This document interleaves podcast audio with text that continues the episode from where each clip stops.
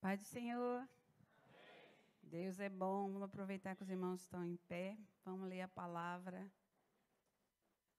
que está no Evangelho de João, capítulo 4. Amém?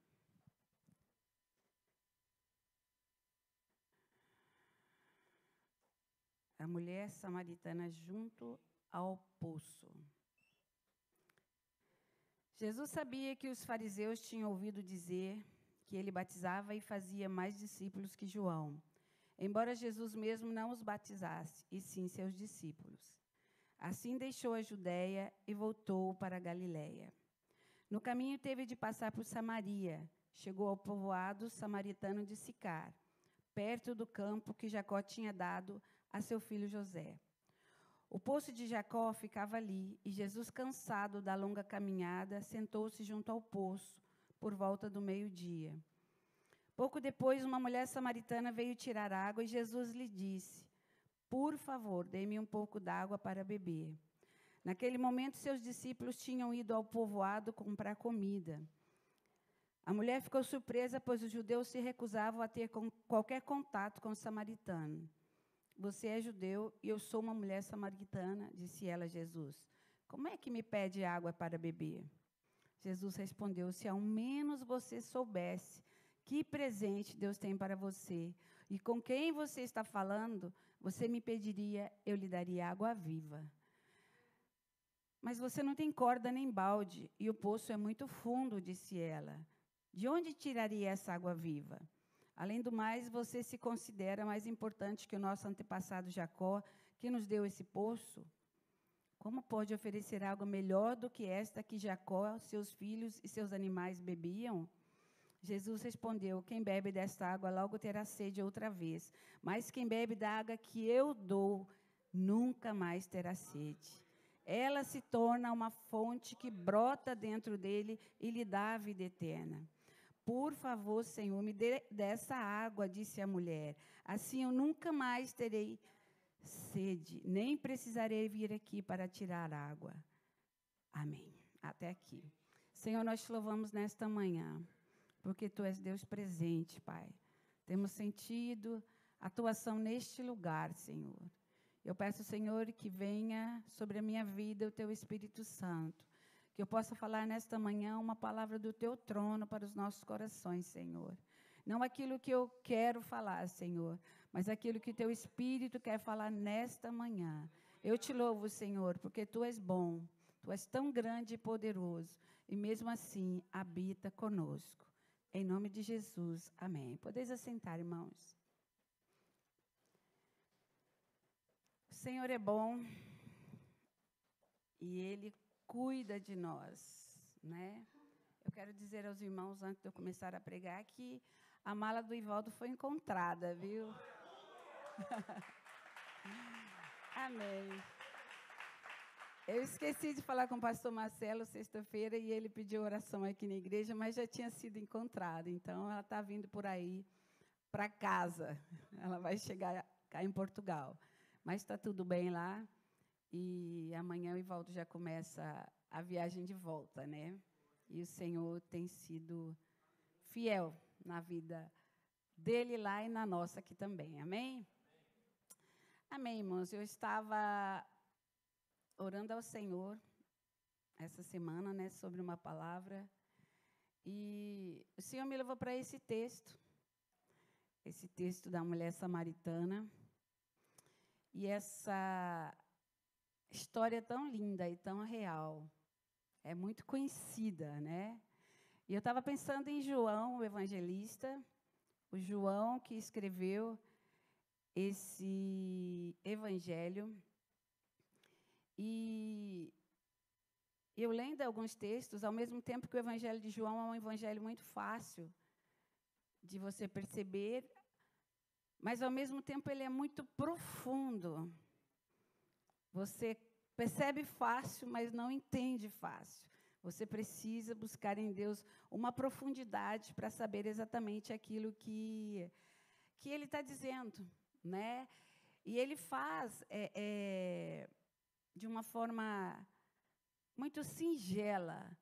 Ele faz as coisas acontecerem. Ele fala das coisas que aconteceram aqui na Terra de uma forma como se você estivesse lendo uma história, né, como essa que, que eu contei, é muito fácil de você entender, mas, ao mesmo tempo, ela é majestosa. Ela traz Jesus de uma forma tão majestosa, tão poderosa, que aí você fica assim, uau!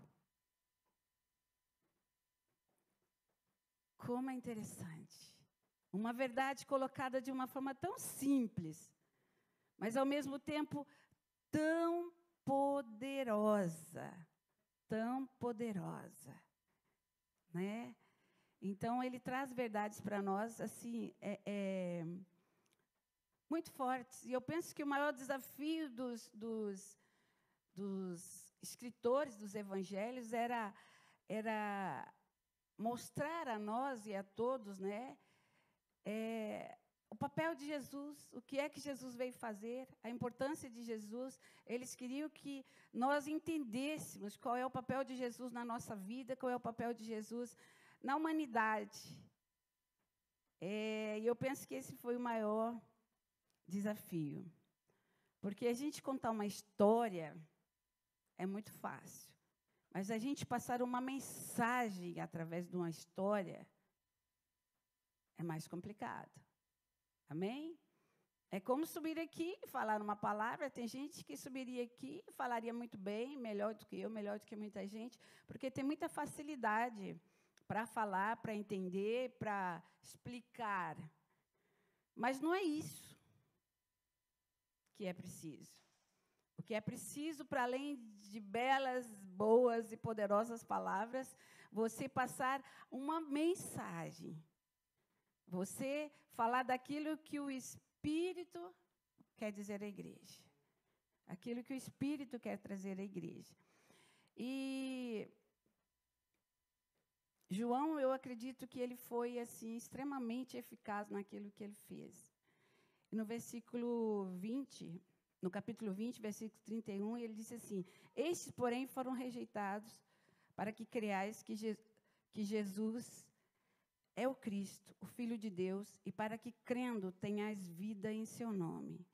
Esse é o objetivo.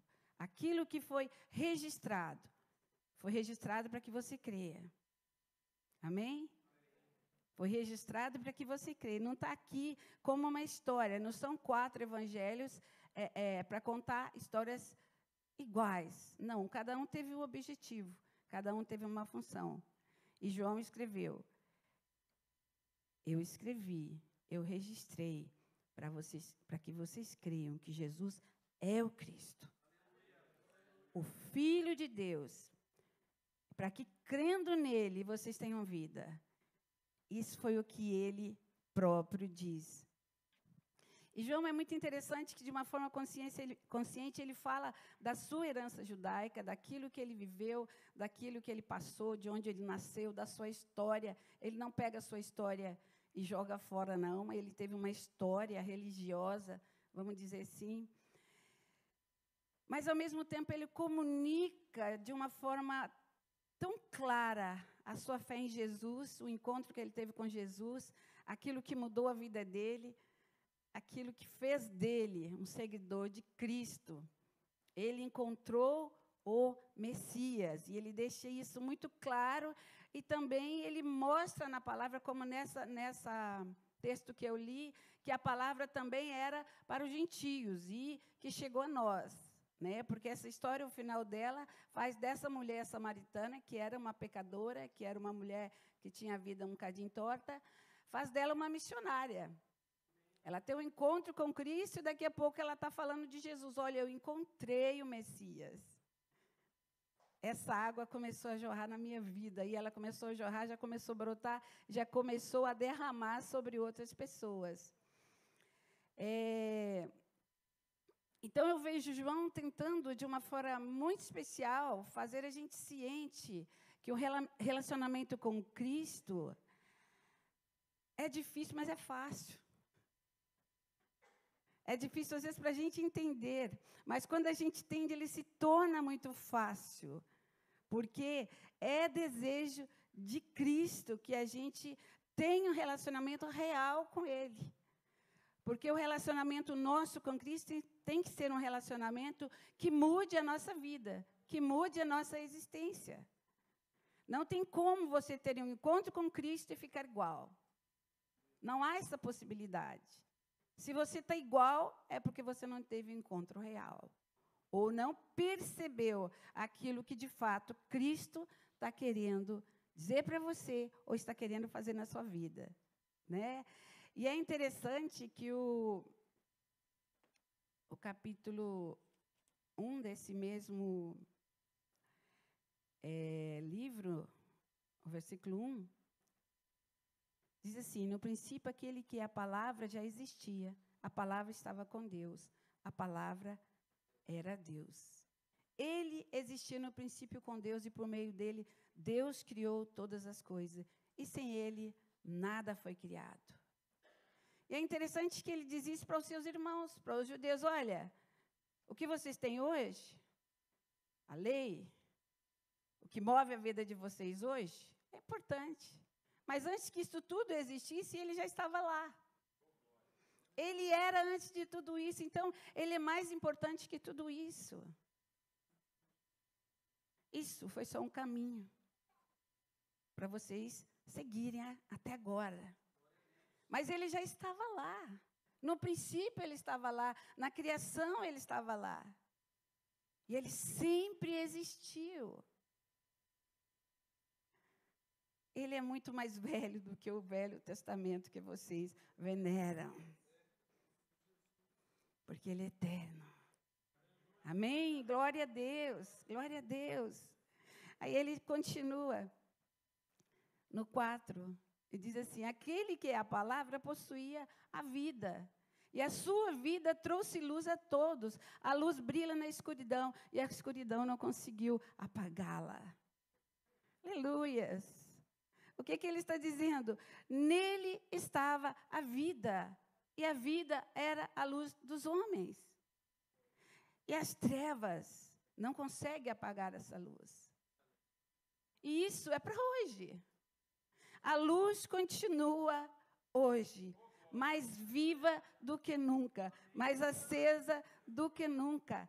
E ela resplandece nas trevas. E ela resplandeceu um dia nas nossas trevas. Porque antes de nós termos o um encontro com Cristo, nós andávamos em trevas. Até que um dia Cristo chegou e disse assim: Olha, eu sou a luz. E quando ele chegou perto de nós, tudo que era treva se fez luz. E nós conseguimos ter uma percepção de quem é Cristo. E as trevas não podem prevalecer, as trevas não podem prevalecer contra a luz, contra Cristo. Quando nós temos um encontro com Cristo, não há trevas que fiquem em nós, porque ela não tem força para prevalecer contra a presença dEle. Amém? Aleluias, aleluias. Glória seja dada ao nome do Senhor. A vinda de Jesus na terra, a Bíblia diz que tudo era trevas. O mundo jazia em trevas. Até que ele veio. Ele é a luz do mundo. É ele que abre os nossos olhos. Não, não tem como nós enxergarmos as realidades espirituais sem passarmos por Cristo. Não tem como, porque é Ele que ilumina os nossos olhos. Amém? Mas é interessante que quando nós temos um encontro com Cristo, temos um encontro com essa luz, as coisas ficam muito claras para nós. Amém? Eu acho que é essa sensação que nós temos, que às vezes até é, é, é, não posso dizer que seja incômoda, mas, de certa forma, nós, quando cometemos alguma coisa que a gente sabe que não, não foi correto, a gente sabe que não foi tão bom, a gente sabe que não deveria ter feito, a gente não consegue olhar para Jesus. nós começamos a querer dar volta. Porque quando nós clamamos por Ele, quando nós vamos orar, quando nós estamos na presença dEle, aquilo que nós fazemos começa a nos incomodar, porque a luz que está nele começa a tornar aquilo tão claro para nós, e nós acabamos por ter consciência: olha, não tem jeito, eu errei. Eu preciso, eu preciso mudar. Amém. E com a vinda de Cristo, a vinda terrena, né, a, a, a encarnação do Verbo, o próprio Deus nos deu um propósito. Ele falou assim: olha, eu estou mostrando para vocês agora qual é o propósito de vocês. O mundo jazia em trevas. Quem anda em trevas não sabe para onde vai. Amém? Quem está na escuridão, às vezes você levanta, eu durmo no escuro. Não consigo dormir com nada aceso. Então, às vezes eu levanto e estou tentando ali, apalpando para poder acender a luz. Né? Porque se tiver tudo apagado, você não consegue enxergar nada. E assim, espiritualmente, estava o mundo, estava tudo apagado. Até que Jesus veio. Amém? E o versículo 14 do capítulo 1 diz assim: Assim a palavra se tornou ser humano, carne e osso e habitou entre nós. E ele era cheio de graça e verdade. E vimos a sua glória, a glória do Filho único do Pai. Aleluias, aleluias. O Verbo se fez carne, ele passou a ser humano. Ele passou a existir para nós. Amém?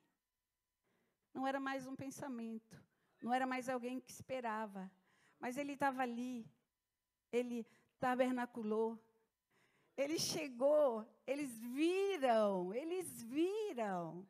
Imagina isso, você vê Deus encarnado, você vê o Filho de Deus caminhando do teu lado. E João teve essa visão, João viu. Aleluias, aleluias. Antes eles viam com os olhos da fé, mas naquele momento eles passaram a ver como ele é. Aleluias, aleluias. O versículo diz que ele veio em graça e verdade. O versículo 17, né, Kênia? Pois a lei foi dada por meio de Moisés, mas a graça e a verdade vieram por meio de Jesus Cristo. Aleluias. A lei estava aí. Eu falei um pouquinho sobre isso ontem lá em, troncamento. A lei vem e, de certa forma, oprime. Olha, você não pode, você não deve. É assim que tem que ser. Você não pode fugir daquilo. E é interessante que a lei você tem que cumprir ela toda, porque não adianta você cumprir um pedacinho e deixar de cumprir algumas coisas, porque você vai ser condenado à mesma. Então, essa era a lei. Olha, é isso, isso, isso, isso, isso. Era tanta coisa que tinha na lei que era complicado se cumprir. Mas quando Jesus veio, ele veio com uma graça tão grande. E, e, é interessante você pensar, é como se Jesus tivesse, Deus tivesse uma compulsão tão grande. Eu vou salvar a humanidade. Eu vou mostrar algo que realmente vai dar a eles esse privilégio de estar aqui, de retornar da onde eles não deveriam nunca ter saído. Aleluias. E era uma, uma compulsão irresistível pelos homens mais do que se merece, porque nós não merecemos esse amor que Deus tem. Irmãos, tem que ser um amor muito grande, porque nós somos tão pecadores. Nós rejeitamos tanto a Cristo e a verdade. Pense um pouquinho. Nós conhecemos a palavra, nós conhecemos a verdade, mas quantas vezes nós andamos fora dela? Quantas vezes nós caímos. Quantas vezes nós desistimos, quantas vezes nós pecamos, consciente ou inconscientemente. Mas quantas vezes nós viramos as costas para essa graça que é tão irresistível, é tão poderosa. Irmãos, que amor é esse? Que amor é esse? Aleluias. Aleluias. Isso é uma ilimitada generosidade de Deus para conosco, porque a gente realmente não merece. Ninguém, irmãos. Ninguém. Ninguém. Porque às vezes nós olhamos para essa, essa história que eu li aqui, da mulher samaritana, uau, eu sou melhor do que ela. Eu só tenho um marido, só ele. Glória a Deus. E está longe, né? Está longe, mas está chegando. Mas eu não sou melhor do que ela. Entende? Eu não sou melhor do que ela, porque o mesmo amor que ela precisou, eu também preciso, o mesmo perdão que ela precisou, eu também preciso, a mesma graça que ela precisou encontrar, eu também precisei. Porque às vezes nós olhamos para o outro e achamos que o outro precisa mais de Jesus do que nós. Não, irmãos, todos nós precisamos. Todos nós precisamos da mesma graça, do mesmo amor, do mesmo perdão, do mesmo cuidado. Todos nós. Não somos diferentes dessa mulher samaritana aqui, não.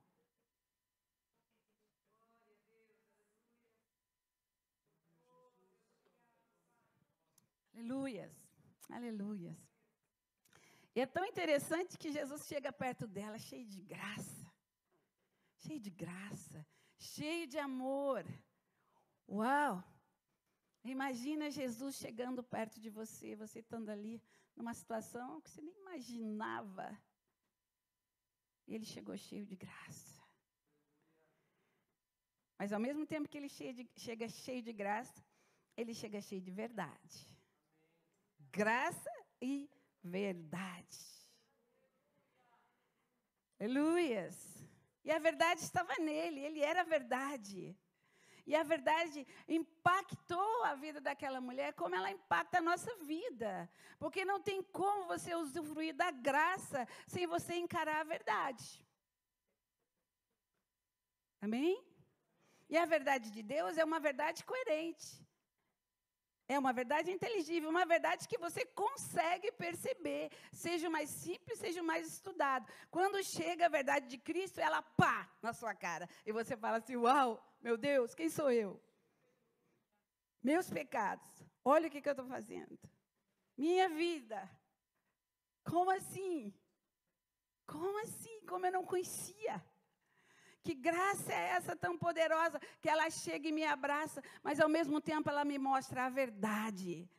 Este é o caminho. Aleluias, aleluias, aleluia. E a verdade de Cristo é o que nós temos que seguir, irmãos. Não tem como fugir. Se nós queremos terminar bem, porque, irmãos, muito mais importante do que um bom começo é um bom fim. Amém? É um bom fim. Eu conheço muita gente que começaram muito bem e foram ilibados de qualquer erro, de qualquer problema, até que, pá, esparramou. Hã? E a gente não pode falar dessa água eu não bebo, não.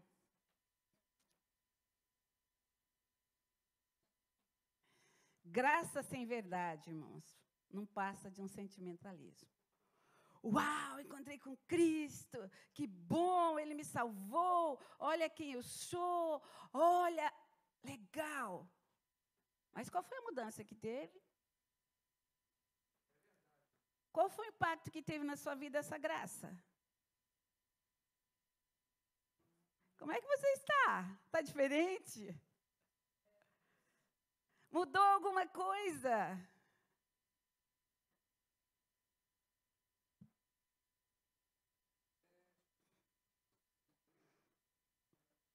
É o sentimentalismo, irmãos, porque nós somos confrontados com a graça todos os dias. Todos os dias. E vamos ser confrontados com essa graça até chegarmos no céu, porque esse é o objetivo. E até nós entrarmos no céu pelas portas como vencedores, a graça vai estar nos confrontando para nos fazer melhores, para nos levar até lá, porque a graça, claro que a salvação, ó, Sou salvo. Graças a Deus recebi salvação. Amém. Mas eu tenho um caminho até chegar no céu. E tem que ser um caminho de mudança. Porque se não for um caminho de mudança, é esse sentimentalismo que eu falei, é o encontro com Jesus. Eu vi uma pesquisa outro dia que, pronto, eu não digo que está errado, tá, gente? Mas esses, essas conferências ou cruzadas que se tem é, grande, de grande impacto, que muita gente aceita Jesus, vai aquela multidão, aceita Jesus e tal. E eu vi uma, uma, uma pesquisa dizendo que de 100 pessoas, mais ou menos, que aceitam Jesus, 5, mais ou menos, permanece. Amém? Houve o impacto da graça, mas não houve o impacto da verdade. Quantas pessoas que você conhece que teve o impacto de Jesus, mas não permaneceu? Amém? Porque não teve encontro real, gente. Porque o encontro real realmente nos segura na presença do Senhor. Agora, a verdade, a, a verdade sem a graça também se torna algo duro e inflexível. Porque às vezes, ao invés de nós apresentarmos a graça para alguém, nós apresentamos a verdade. Olha, não pode isso, não pode aquilo, não pode aquilo outro. Entendeu? É tanto não podes que a pessoa fala assim: então, o que é isso? O que, que eu vou me tornar? Que vida eu vou ter depois disso? Não é isso. Não é isso, gente. A palavra do Senhor diz que para a liberdade Cristo nos chamou. Claro que ele também coloca algumas coisas sobre isso. Não volta a viver aquilo que você vivia antes. Você é livre, mas não volte. Não pratique aquilo que é errado. Viva o que é certo. Viva a verdade da palavra. Você é livre para escolher. Essa é a diferença da graça. Você é livre. Você tem escolha. Ele faz o chamado e você vai ater ele. Amém. Agora, Jesus, quando encarnou, quando ele se apresentou, o caso dessa mulher, né? É tão interessante que ele, que ele foi. É, pronto, ele estava vivendo algumas situações, tinha tido até um questionamento, né? Acerca de João, que batizava mais. Jesus, tipo assim, não quero nem saber disso aqui, deixa eu dar uma voltinha, deixar o povo aí resolvendo as questões deles, que essa questão não é minha, não. Porque nem Jesus nem João estavam pre preocupados com, com isso, né? E, e Jesus aqui diz que ele deixou a Judéia e voltou para Galiléia. Aí diz assim: e era necessário ele passar por Samaria. Por que, que era necessário? Tem toda uma história geográfica, tem samaritanos estavam ali e para ele passar ele teria que dar uma volta muito grande. Mas a necessidade de Cristo não tem nada a ver com a geografia do lugar. A necessidade de Cristo estava em levar o evangelho àquela mulher, porque aquela mulher levaria o evangelho para o seu povo. A necessidade dele não era uma necessidade geográfica, era uma necessidade espiritual. Às vezes nós fazemos coisas que nem entendemos porque a gente está fazendo, e depois a gente descobre que aquilo que a gente estava fazendo era o Espírito nos levando, porque tinha algo para fazer conosco naquele lugar. Quantas vezes acontece isso conosco? Fala, não sei por que, que eu vim aqui hoje, mas de repente você vai e Deus coloca uma pessoa na tua frente para você falar de Jesus, ou para você ajudar, ou para você fazer algo. Bem, em Samaria nós vemos a realidade de uma promessa divina, que ele veio para todos, que ele veio pela humanidade. Os, os samaritanos eram detestados pelos, pelos israelitas. Eles não queriam saber deles para nada. Era um povo que não valia nada para os israelitas. Eles não estavam nem aí se os, se os ascendentes deles eram o mesmo que o deles, se eles eram um povo que tinha se desviado, tinha feito casamento misto, tinha se envolvido com outros povos e que a, a religião deles tinha sido contaminada. Mas eles não queriam saber. É. Mas o amor de Deus, gente, é para um povo, é para uma terra. A Bíblia diz que do Senhor é a terra. Imagina quem mora nela. Entende? Deus não olha para nós como brasileiros, portugueses, africanos. Não. Deus olha para nós como pessoas que somos, carentes do amor dele. Não interessa a raça, não interessa a cultura. Ele veio para todos nós. Isso é o amor dele, é isso que Jesus estava falando ali. Olha, era necessário eu passar por ali, porque eu quero ensinar para esse povo que, para além do povo judeu, eu tenho também os gentios, e eu vim para todos. E eu vou exatamente, exatamente encontrar com uma mulher samaritana e de vida complicada. Amém? E Jesus sabia que os obstáculos, né, não eram um obstáculo para ele, mas eram obstáculos muito grandes que ele tinha que enfrentar para chegar ali e para fazer aquilo que ele foi ali para fazer. Se ele fosse olhar humanamente, ele não teria ido. Amém? E às vezes a gente faz isso, né? A gente vê algum obstáculo para a gente chegar em algum lugar ou para a gente chegar em alguém, e a gente, uau, isso não tem como, eu não vou fazer isso. Eu não vou chegar ali. Eu não vou falar. Como a gente tem preconceito, gente? Vamos ser sinceros. Ou não? Tem gente que vê um, mendigo sentado assim numa calçada, ele atravessa para nem passar perto.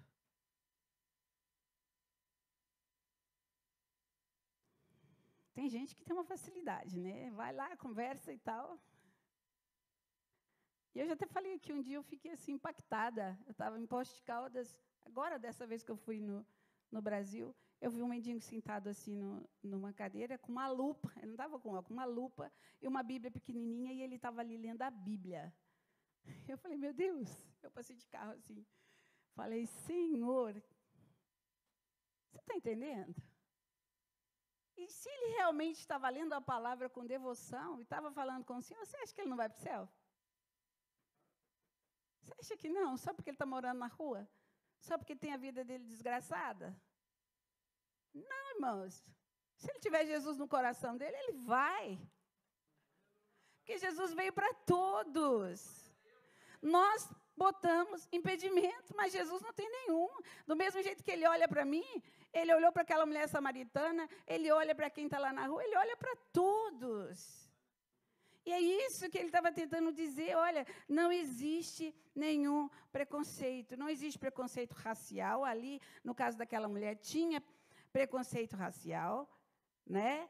Tinha preconceito de gênero, porque ela era uma mulher, Jesus não podia de forma nenhuma, como mestre, nem, nem como ninguém, né? Porque homem não conversava com, com, com mulher na rua. Nem os rabinos conversavam até com as suas esposas. Ele não tinha esse hábito de conversar na rua, porque isso era meio que desmerecedor. Né? Naquele tempo era assim.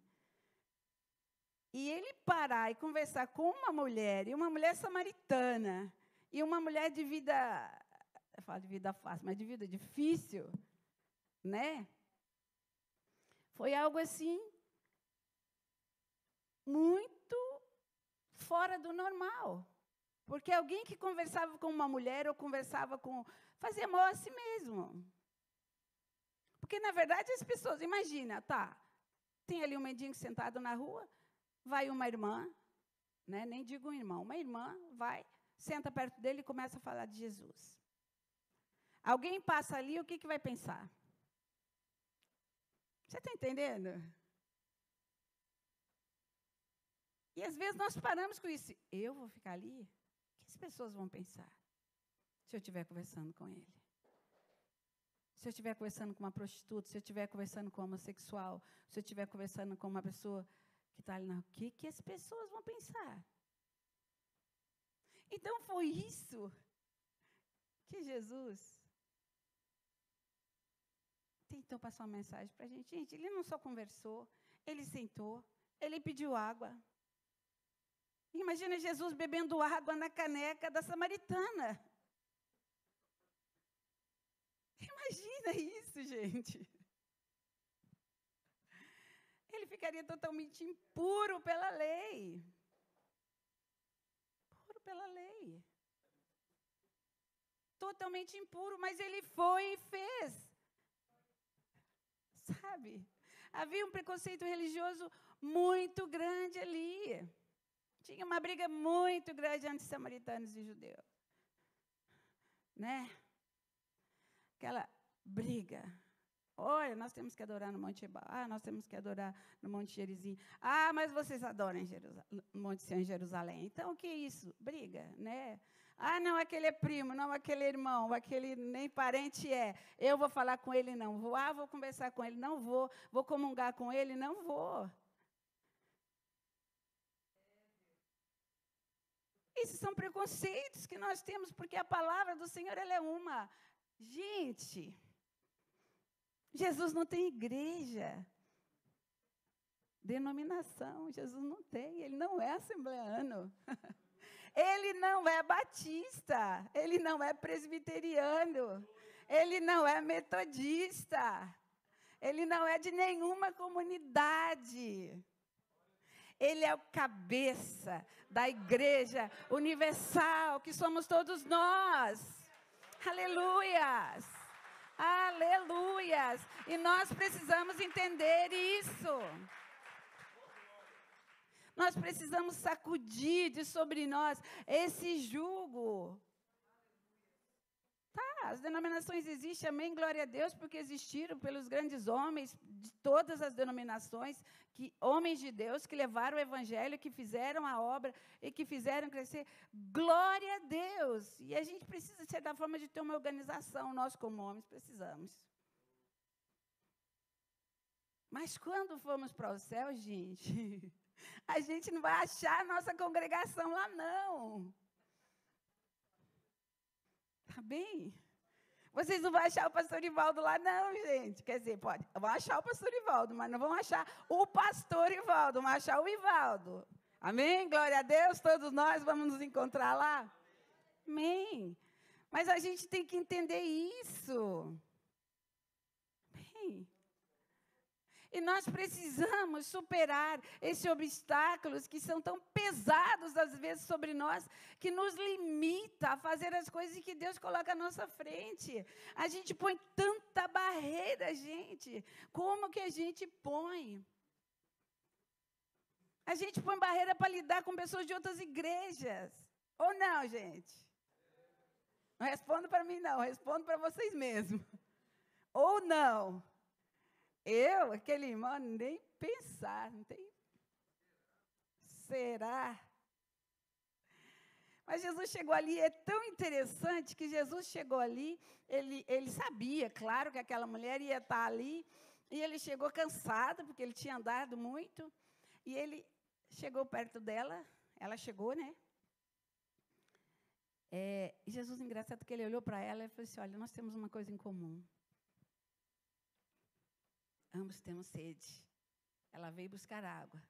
Esse horário que ela veio buscar água não é um horário habitual. Porque ela tinha uma vidinha difícil, então ela ia nos horários que não tinha ninguém lá, para que ela não sofresse o preconceito. E Jesus chegou exatamente na hora certa para a vida dela. E quando Jesus chega ali, ele identifica uma coisa: olha, ela tem sede, eu também. E ele chegou, cumprimentou, né? Olá. Ô, gente, eu tenho um marido que aonde ele chega, ele se sente em casa. E eu assim, né?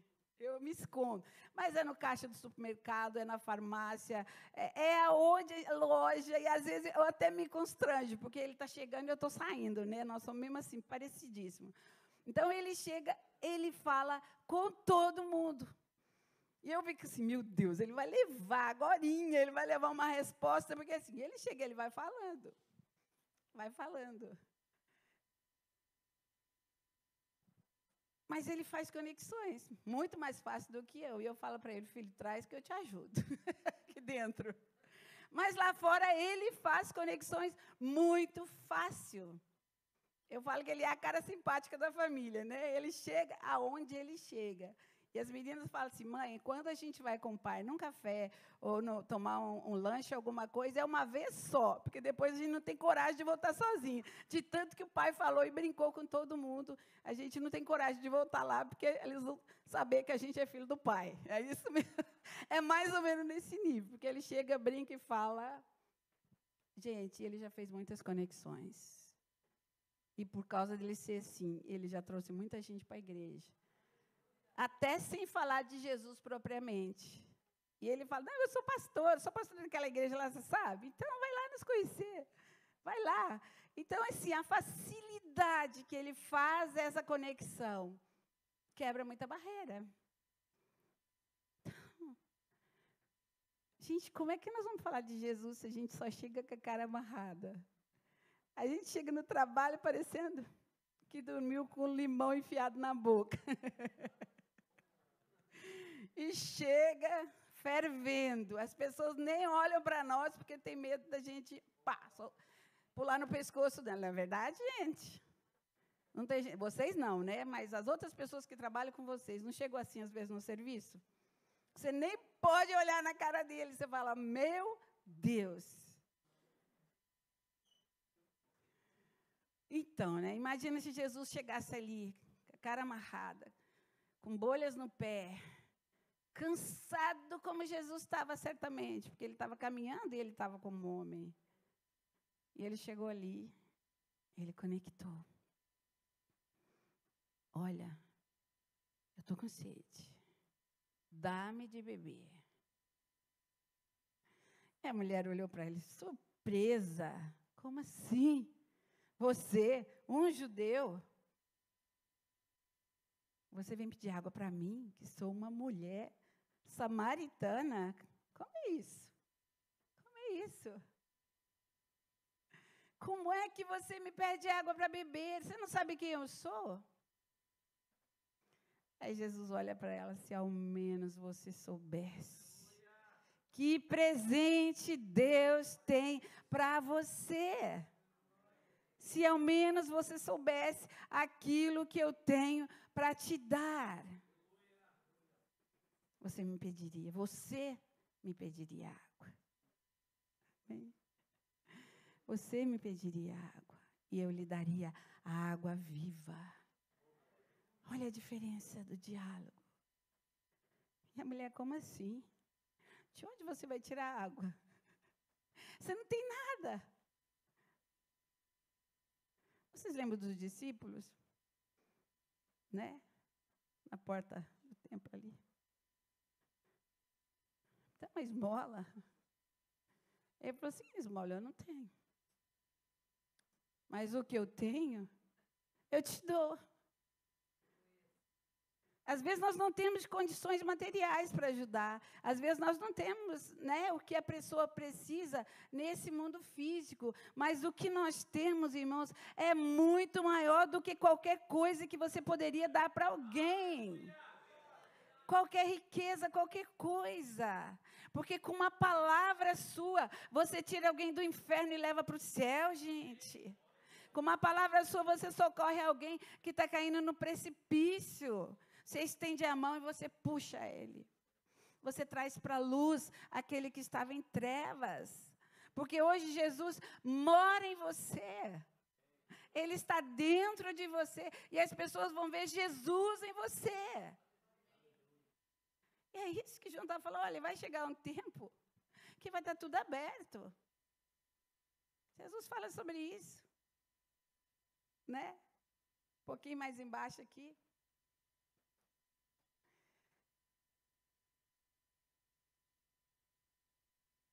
No capítulo 13, no versículo 13, Jesus responde para ela: Olha, quem bebe dessa água sua, terá sede outra vez.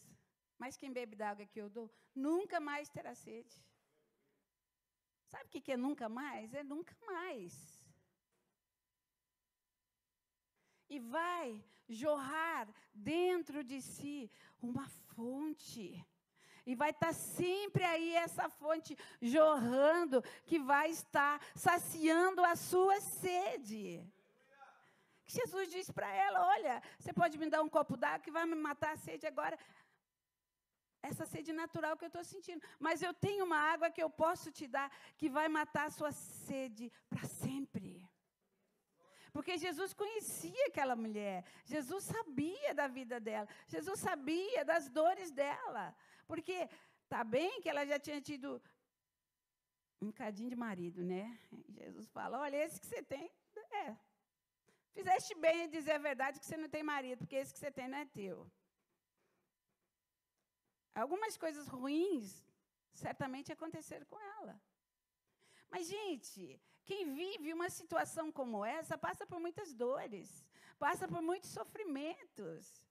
Vem me dizer que é fácil, que não é. As pessoas às vezes não estão nesse mundo, às vezes até porque querem. É porque são fracos. É porque não encontraram um caminho. É porque de alguma forma foram empurrados para essa situação. Quem sabe o que passou com essa mulher, com seu primeiro marido?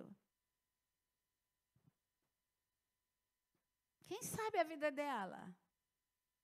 Quem não diz? Mas Jesus alcançou essa mulher. O Senhor sentiu a dor dela. O Senhor foi lá, olha, teve prazer em conhecê-la. E ele falou para ela: Olha, eu vou te dar uma água que você não vai precisar vir mais aqui, fora de hora. Eu vou mudar a sua vida. Eu vou fazer você uma pessoa diferente da que você é. Você não tem que andar mais escondida. Você não tem que andar mais com a cabeça baixa achando que você é diferente, que você é pior do que os outros. Não, eu vou te dar honra. Sim, irmãos, quando nós encontramos com Cristo, nós nos tornamos filhos de Deus. O nosso status muda. Ninguém pode mais olhar para nós como ninguém. Levanta sua cabeça e fale: Eu sou filho do dono do universo. Eu sou filho dos reis dos reis. Ele é poderoso, ele é fiel, ele é o dono da minha vida. Eu posso não estar bem agora, mas eu vou ficar bem, porque eu tenho esperança. Eu posso estar vivendo situações conflitantes na minha vida, mas eu vou ficar bem, porque ele é aquele que me ajuda. Ele é aquele que olha para mim. Ele me enxerga. Ele me viu lá no meio dos meus pecados, porque foi o que ele viu. Essa mulher estava vivendo uma vida de pecado. A gente não pode é, romantizar a história dela. Ela estava vivendo uma vida de pecado. E ela estava sofrendo as consequências do seu pecado. Porque o pecado traz consequências, gente. Ela estava vivendo. Andando escondida, sem honra. E não tinha outra forma dela mudar essa vida dela, a não ser por Jesus. Não tinha. Irmãos, não tem jeito da gente mudar a nossa vida, a não ser na cruz. Não tem como. Eu sinto lhe dizer, porque o que, que acontece? Às vezes nós encontramos com Cristo, mas não com a graça, mas não queremos encontrar com a verdade, porque a verdade ela vai impactar a gente naquilo que nós estamos errado. Jesus vai chegar e vai falar para você: olha, você está pecando. Essa vida que você está levando não é boa. Essa água que você está bebendo não está te satisfazendo a tua alma. Então eu vou dar para você uma água que vai satisfazer a tua alma e que vai te levar para a eternidade. Entende? Nós vamos sair das trevas e vir para a luz. Porque quem anda em trevas, irmãos, não conhece o caminho do céu. Não acha. Só vai para o céu quem andar na luz. E a gente só anda na luz com Cristo. Não tem como. E foi isso que o Senhor falou com essa, com essa mulher. E é interessante que ele, ele, ele confronta ela. Quando ela pediu a água, Jesus falou assim: Olha, vai lá buscar teu marido. A gente até ri disso, né? Mas Jesus virou para ela e falou assim: Olha, vai lá buscar. Deus, Jesus colocou o dedo na ferida dela. Vai lá, busca teu marido. E ela falou assim: Sinto muito, mas eu não tenho marido. Ela tinha um homem, mas ela não tinha um marido. Ela disse isso para o Senhor. Aí Jesus fala para ela: é verdade. Você teve cinco maridos, mas o que você tem agora não é seu. É. Certamente você me disse a verdade, e é isso que Jesus espera que a gente faça com Ele. Porque quando Ele chega para a gente fala assim: olha, isso na sua vida está mal. Porque Ele tem uma forma de chegar na gente e fazer a gente ver a verdade da nossa vida. Amém? E nós precisamos dizer a verdade para o Senhor: Senhor, eu estou mesmo vivendo uma vida que não deveria. Eu estou mesmo vivendo uma vida que não agrada o Senhor. Porque a graça e a verdade faz isso em nós, faz a gente reconhecer a nossa vida de pecado.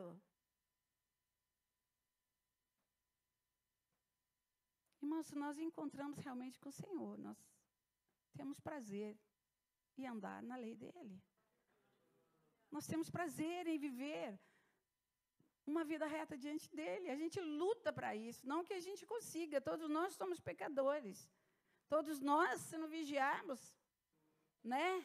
A gente peca toda hora, todo dia, todos os instantes. Essa é a nossa natureza.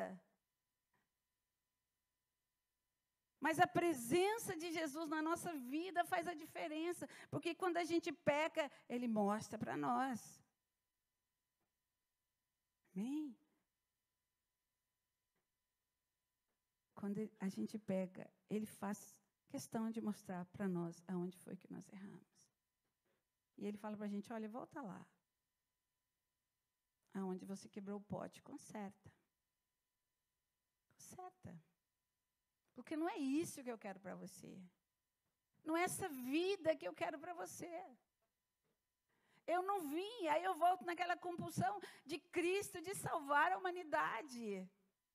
Ele, ele não resiste o ser humano, por isso que ele perdoa, gente, ele perdoa, ele perdoa, e ele torna a perdoar, e ele torna a perdoar. E nós precisamos entender isso, porque às vezes a gente não perdoa os outros, mas Cristo perdoa, ele deu a vida. A vida foi a dele, não a nossa. E nós não fizemos nada. Mas a gente não perdoa, às vezes, quando a pessoa erra, quando a pessoa tem dificuldade. Amém? E Jesus conhecia aquela mulher, conhecia a vida dela de fracasso, de dificuldade. Mas Jesus fala para ela: Olha, hoje eu vim aqui para mudar a sua vida. Hoje eu vim aqui para tratar o seu coração. E ela fala: Olha, o senhor é profeta, porque o senhor conhece a minha vida. Tudo que o senhor falou é verdade, né? Agora, ela começa a questionar a religião. Por que, que ela questiona a religião? Porque, religião? Porque nós pensamos que a igreja vai resolver o nosso problema. Amém? Ou vai esconder os nossos problemas. Descobre-se alguma coisa minha aqui nessa igreja, eu vou para outra. Sabe, irmãos, por que, que a gente não dá certo nas igrejas que a gente passa? Aí eu estou aqui, não tô, ah, vou para outra. Aí chega na outra, isso aqui está complicado, eu vou para outra. Sabe de quem é o problema? Não precisa nem eu dizer, né? é nosso. É nosso.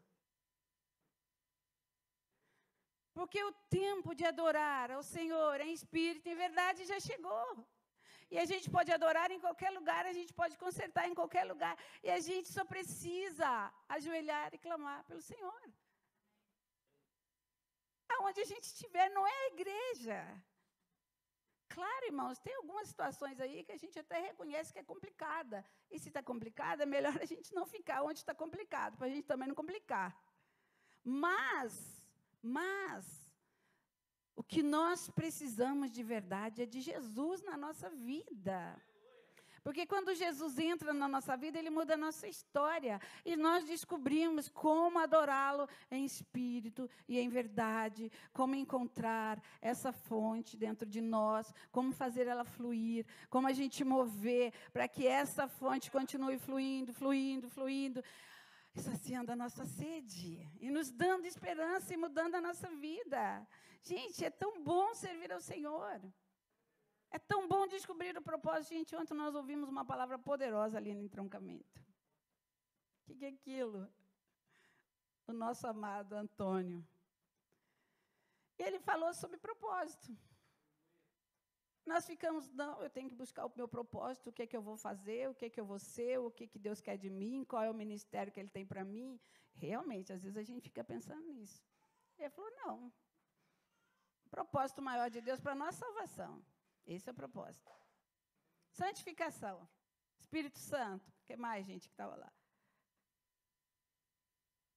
Ninguém lembra. Tinha mais um. Mas ele foi falando das coisas simples que é o propósito de Deus, porque é o propósito de Deus que você seja salvo. É propósito de Deus que você ande em santidade.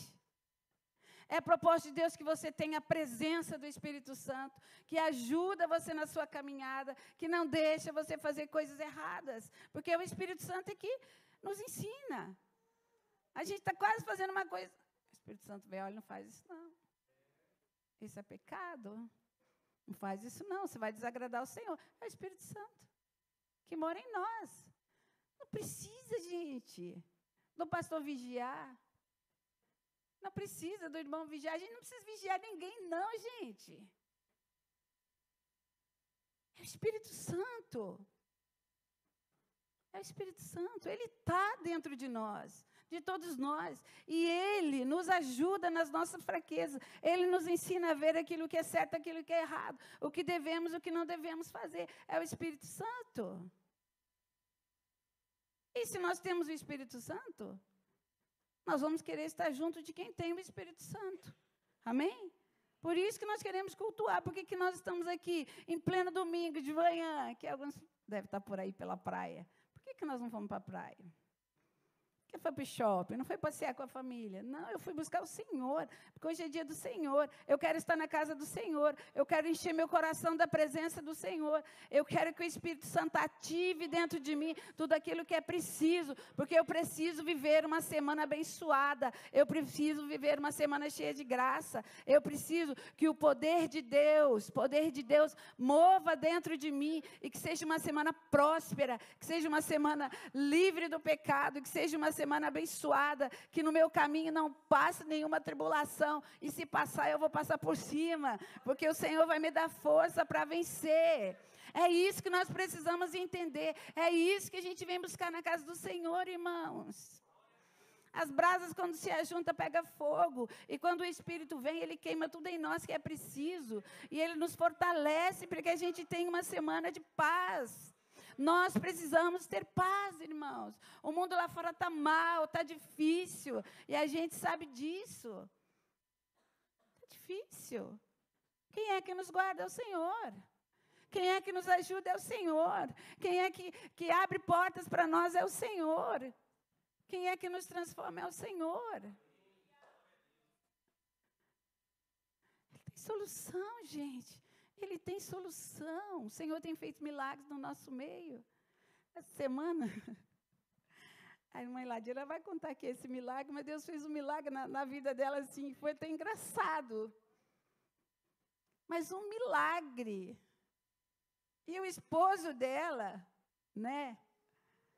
O nosso Caetano, eu falo para ela, o nosso Caetano, ele viu acontecendo, ele falou assim: que que é isso? Você foi curada.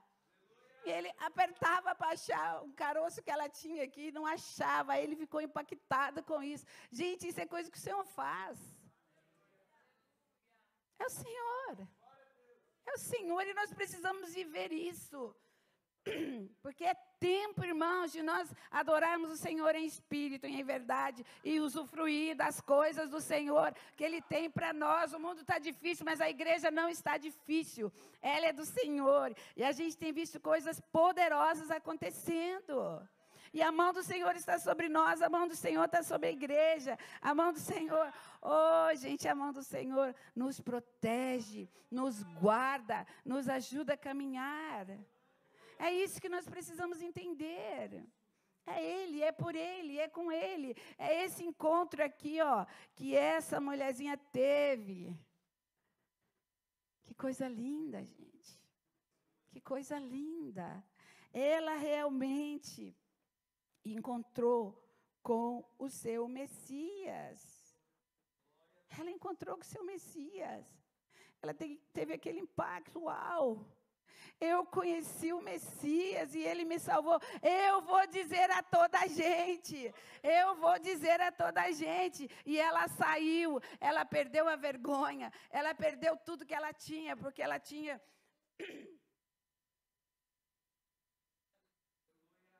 Estou sem voz, irmão. Os preconceitos dela caíram por terra. É tipo assim: eu não quero nem saber o que eles pensam de mim. Eu não quero nem saber o que eles estão falando de mim. Eu não quero nem saber qual é o juízo que eles fazem da minha vida.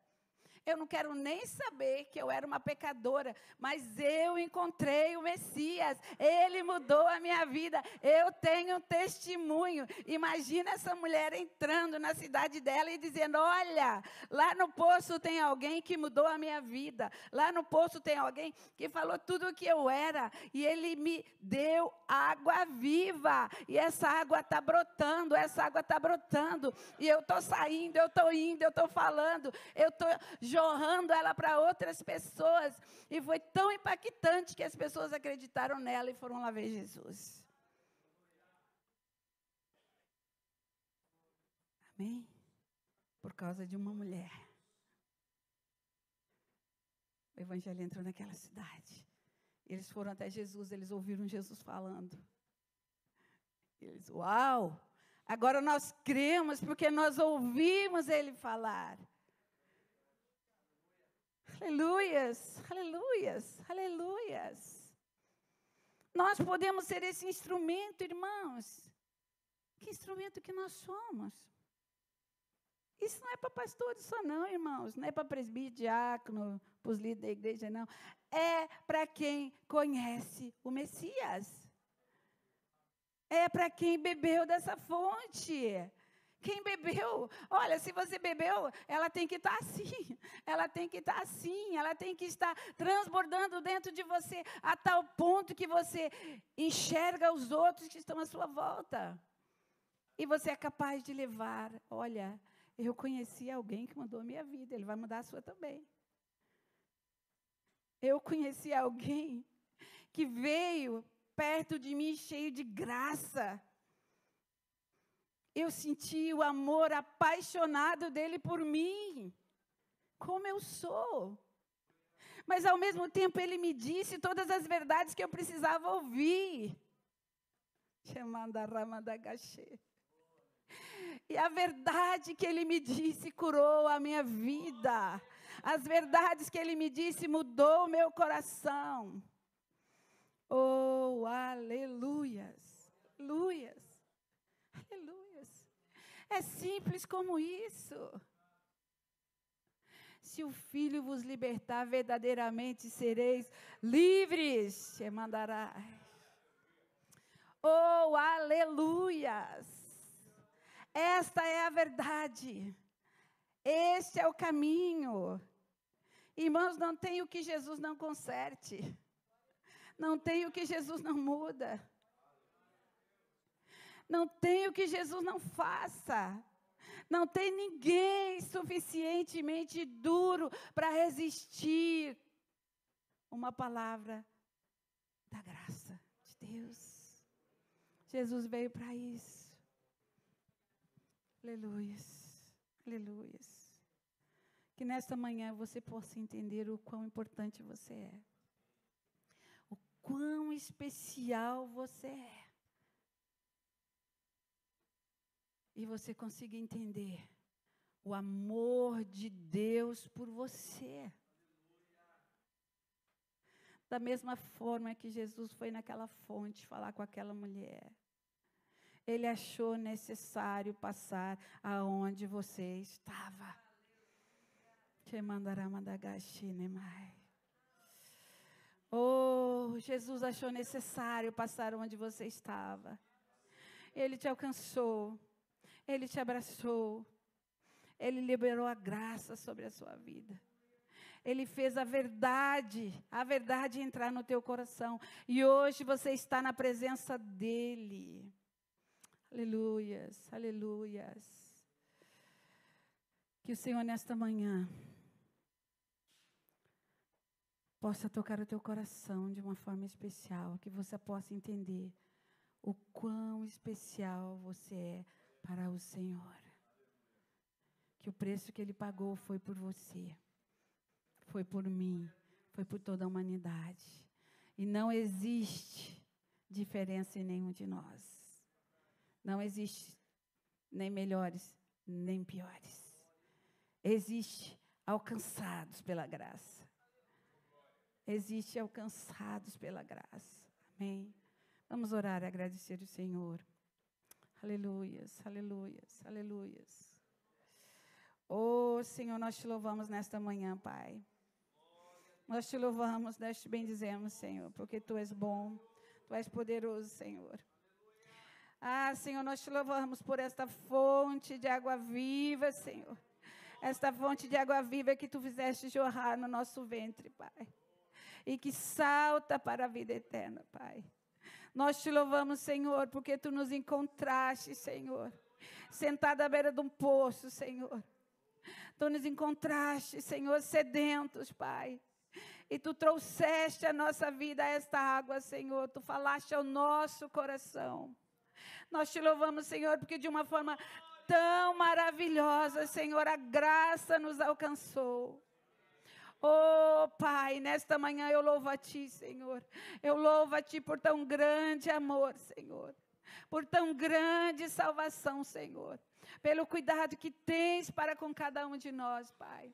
Eu peço, Senhor, que toque a vida de cada um que está nesta manhã, Senhor. E que consigam perceber o valor que eles têm para Ti, Senhor. Oh Deus, em nome de Jesus, em nome de Jesus, eu abençoo esta igreja, Pai. E declaro esta igreja vitoriosa na tua presença, Pai. E declaro uma semana de paz, Senhor. Uma semana de presença, Senhor. Uma semana de realizações, Senhor. Uma semana de bênção, Pai. Porque nós temos a Ti, Senhor. E somente Tu podes fazer, Senhor. Em nome de Jesus, eu oro nesta manhã por esta igreja, Pai. Oh, Deus, que o teu Espírito, que é santo, os ajude a caminhar, Senhor, a cada dia. Em nome de Jesus. Amém. Amém.